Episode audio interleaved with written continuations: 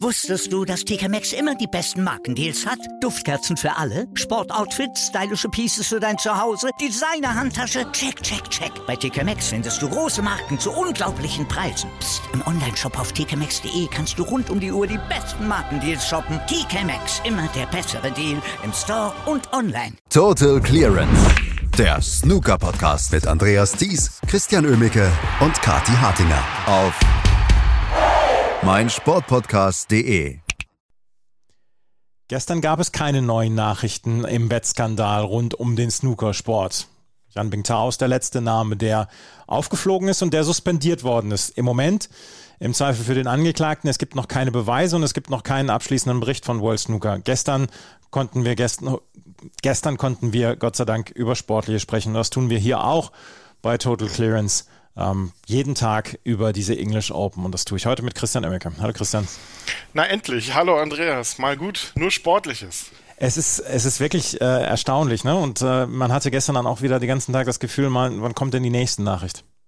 Ja, genau. Also ich habe es ja auch getwittert gestern. Ähm, als ich mich mal getraut habe, Twitter aufzumachen. Es war immer so ein ungutes Gefühl da. Was passiert? Äh, welche Nachricht hat man jetzt eventuell verpasst, wenn man mal zwei Stunden nicht online war?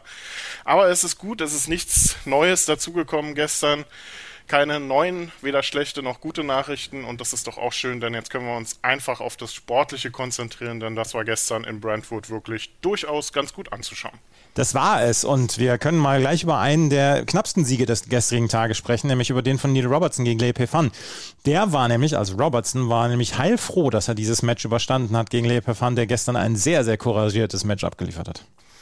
Ja, und eigentlich sah das lange nicht danach aus, denn Lepe Fan hatte zwar im ersten Frame eine ganz gute Chance, machte aber nur 40 Punkte daraus und danach lochte er keinen einzigen Ball mehr.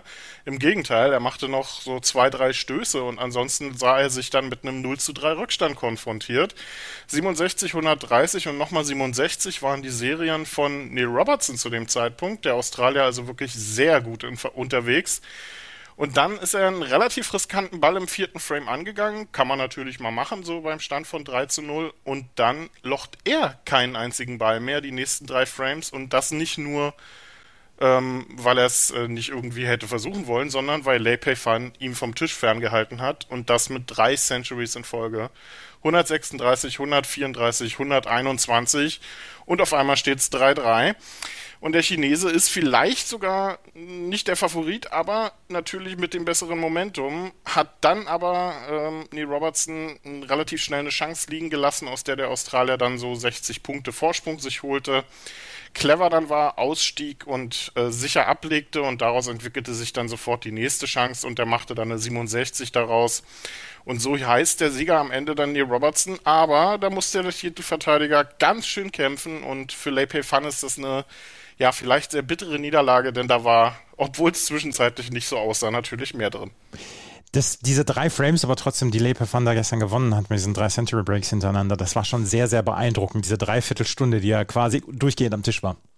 Überragend, natürlich. Ähm, das äh, war wirklich sehr, sehr schön anzuschauen und ist für den Chinesen natürlich auch der Beweis, dass er dieses Match nicht verloren hat, weil er schlecht gespielt hat, sondern einfach weil, ja, der Rückstand vielleicht am Ende dann doch zu hoch war, auch wenn er den egalisieren konnte. Aber diese drei Frames einfach nur sensationell gut anzuschauen.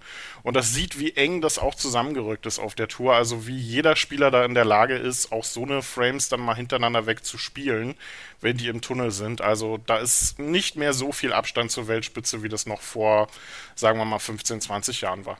Wir haben gestern darüber gesprochen, dass äh, Joe O'Connor nach seinem Husarenritt bei den Scottish Open jetzt hier wieder an den Tisch gehen würde. Und er hatte natürlich eine sehr, sehr schwierige Aufgabe dann auch mit ähm, Mark Selby. Aber ähm, Mark Selby hat dieses Match dann auch gewonnen und am Ende kann man sagen, Joe O'Connor hat gut mitgespielt. Aber, ähm, also Eintagsfliege ist zu, zu viel gesagt und ist auch zu böse von meiner Seite aus. Er konnte halt diesen Erfolg von der letzten Woche nicht bestätigen. Nee, nicht wirklich. Er war in den entscheidenden Situationen ein Tick zu inkonsequent. Also da war durchaus mehr drin als nur in Anführungsstrichen zwei Frames, die er mit zwei 90er-Serien ähm, sich geholt hatte. Aber verloren hat er das äh, Match in den Frames 3 und 4, in denen beide wirklich ihre Chancen hatten, es immer wieder hin und her ging und Max Selby einfach deutlich mehr daraus machte, weniger Fehler machte und so ähm, aus dem 0 zu 1 eine 3 zu 1 Führung machte. Und das ist letztendlich das, was äh, dann den Ausschlag gegeben hat gestern. Toller Schlusspunkt auch wieder. Mark Selby scheint diese Woche ähm, das Ziel zu haben, seine Matches jeweils mit einem Century zu beenden. Klappt bisher super ähm, und ist für seine Fans natürlich auch gut anzuschauen, denn die hatten ja in der letzten Zeit nicht unbedingt immer nur den größten Spaß mit dem Jester von Leicester. Für Joe O'Connor, ähm, der wird jetzt, äh, glaube ich, erstmal ganz, ganz ruhig in die Weihnachtsferien gehen und kann sich erstmal so ein bisschen akklimatisieren, was er denn jetzt so in den letzten Wochen geleistet hat.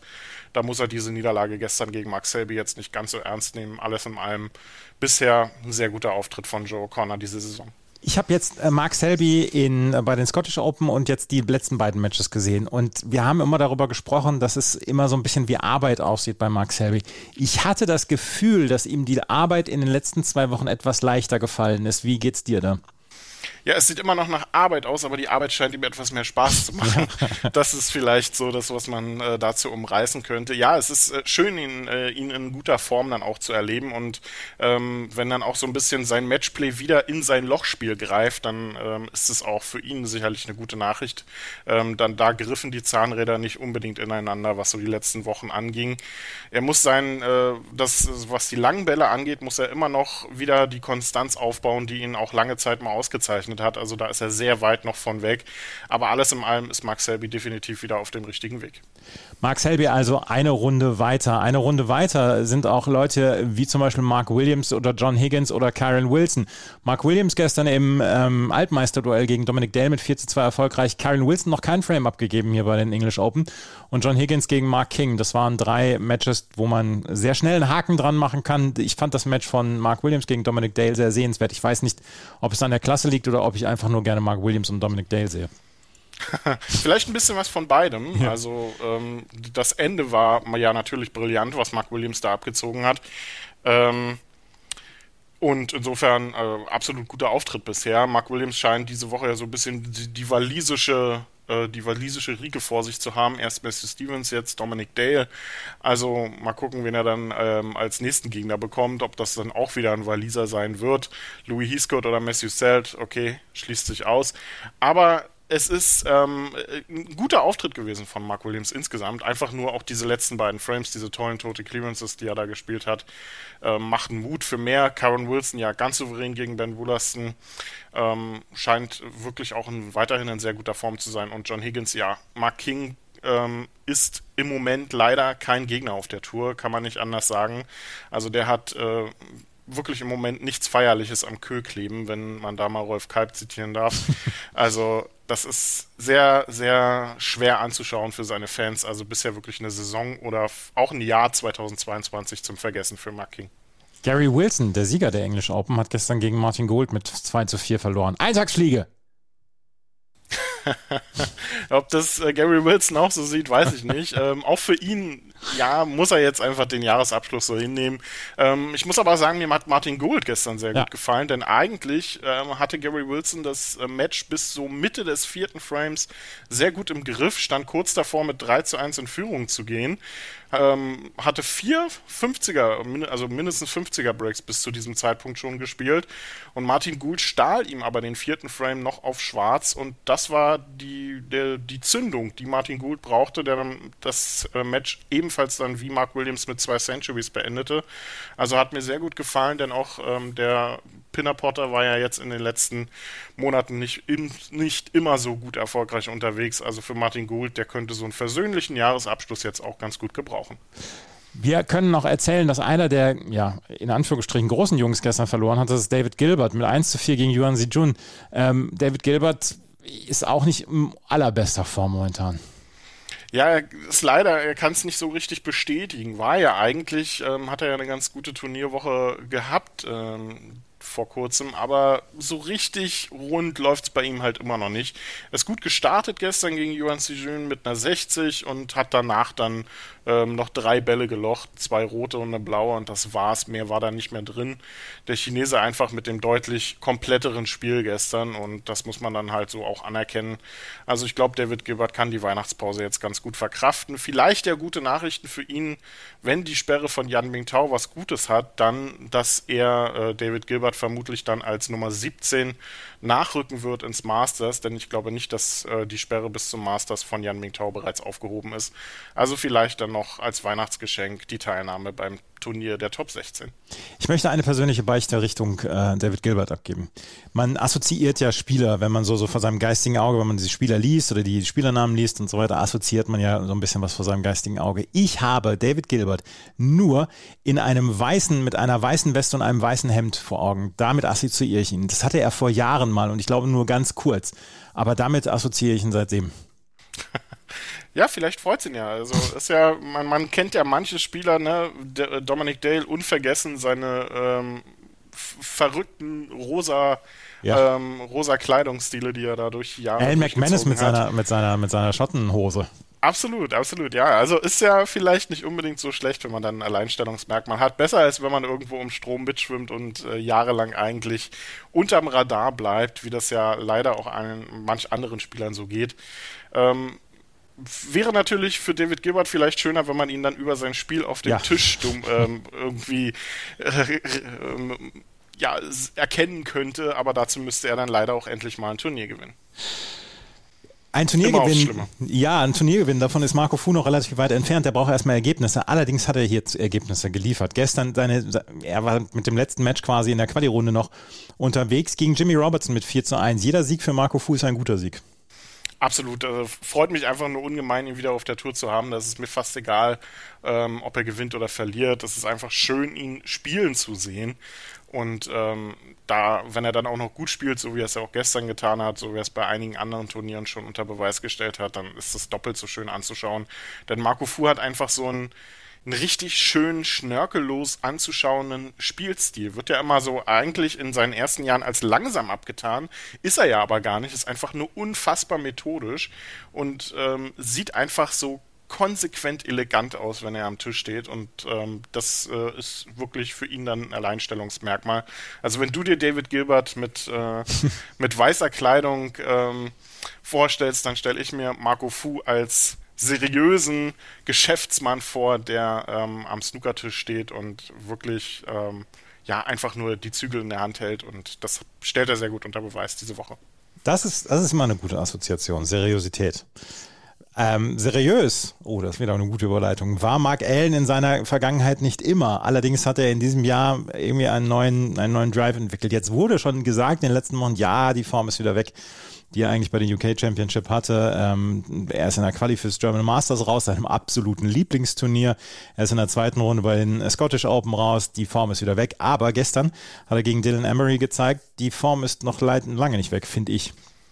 Überhaupt nicht. Ähm, also vielleicht nehme ich jetzt ein bisschen was für die ersten Jahresrückblicke vorweg, aber Mark Allen ist für mich der Spieler des Jahres 2022. Ja, Ronnie O'Sullivan hat seinen siebten WM-Titel gewonnen. Ja, er ist nicht die Nummer eins, Mark Allen, aber einfach wie er spielt, wie er sich aus seiner privaten Krise rausgezogen hat, wie er inzwischen auftritt auf der Tour. Ähm, das hätte ich von Bad Boy Mark Allen in den letzten Jahren überhaupt nicht erwartet, was für ein Vorzeigesportler er ist und wie brillantes was für brillantes Snooker der einfach spielt. Momentan, ist Mark Allen für mich einfach der Spieler des Jahres und das gestern gegen Dylan Emery war wieder das perfekte Beispiel dafür.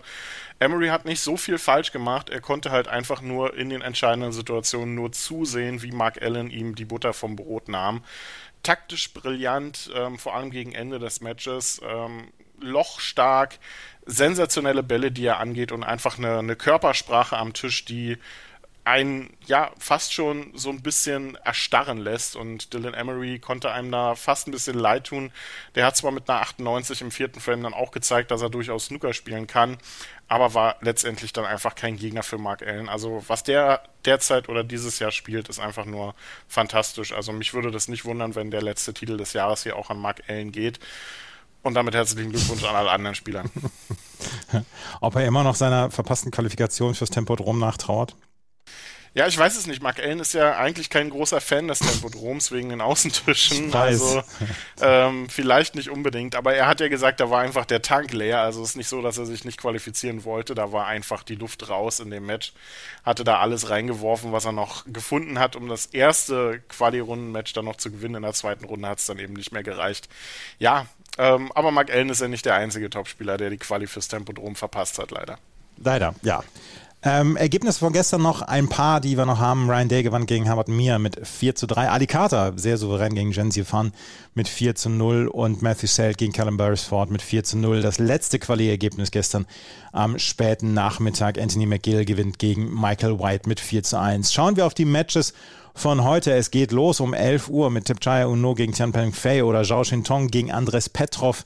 Zhang Anda gegen John Astley und heute Nachmittag dann das Match zwischen Deshawat Pumjang und Ronnie O'Sullivan. Ich freue mich sehr drauf, Deshawat Pumjang nach Jahren wiederzusehen, mal live und ähm, dann gegen Ronnie O'Sullivan. Ich glaube, da können wir uns auch ein bisschen Unterhaltung freuen. Absolut. Äh, war lange nicht zu sehen im TV der Thailänder, also freut mich auch dieses Match. Ob äh, er sich so sehr freut, dass es jetzt ausgerechnet gegen Ronnie O'Sullivan ist, steht auf einem anderen Blatt. Ja, und am Abend startet er dann schon die zweite Runde. Ne? Also gibt auch Spieler, die zweimal ran müssen. Sollte Tapchao Nu zum Beispiel sein Match gegen Tian Peng Fei gewinnen, muss er dann um 20 Uhr gleich nochmal ran. Also ich weiß nicht, wer diese Planung hier teilweise gemacht hat diese Woche. Ähm, Judd Trump, der gestern sich ja auch mehr so mühselig durchgesetzt hat, wird dann auf Fraser Patrick treffen und das Top-Match am Abend dann vielleicht Mark Allen gegen Ding Junhui.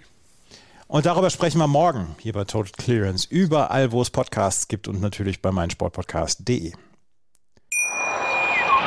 Wusstest du, dass TK Maxx immer die besten Markendeals hat? Duftkerzen für alle, Sportoutfits, stylische Pieces für dein Zuhause, Designer-Handtasche, check, check, check. Bei TK Maxx findest du große Marken zu unglaublichen Preisen. Psst. im Onlineshop auf tkmaxx.de kannst du rund um die Uhr die besten Markendeals shoppen. TK Maxx, immer der bessere Deal im Store und online. Was zum Teufel, du Bastard? Du bist tot, du kleiner Hundeficker. Und dieser kleine Hundeficker, das ist unser Werner.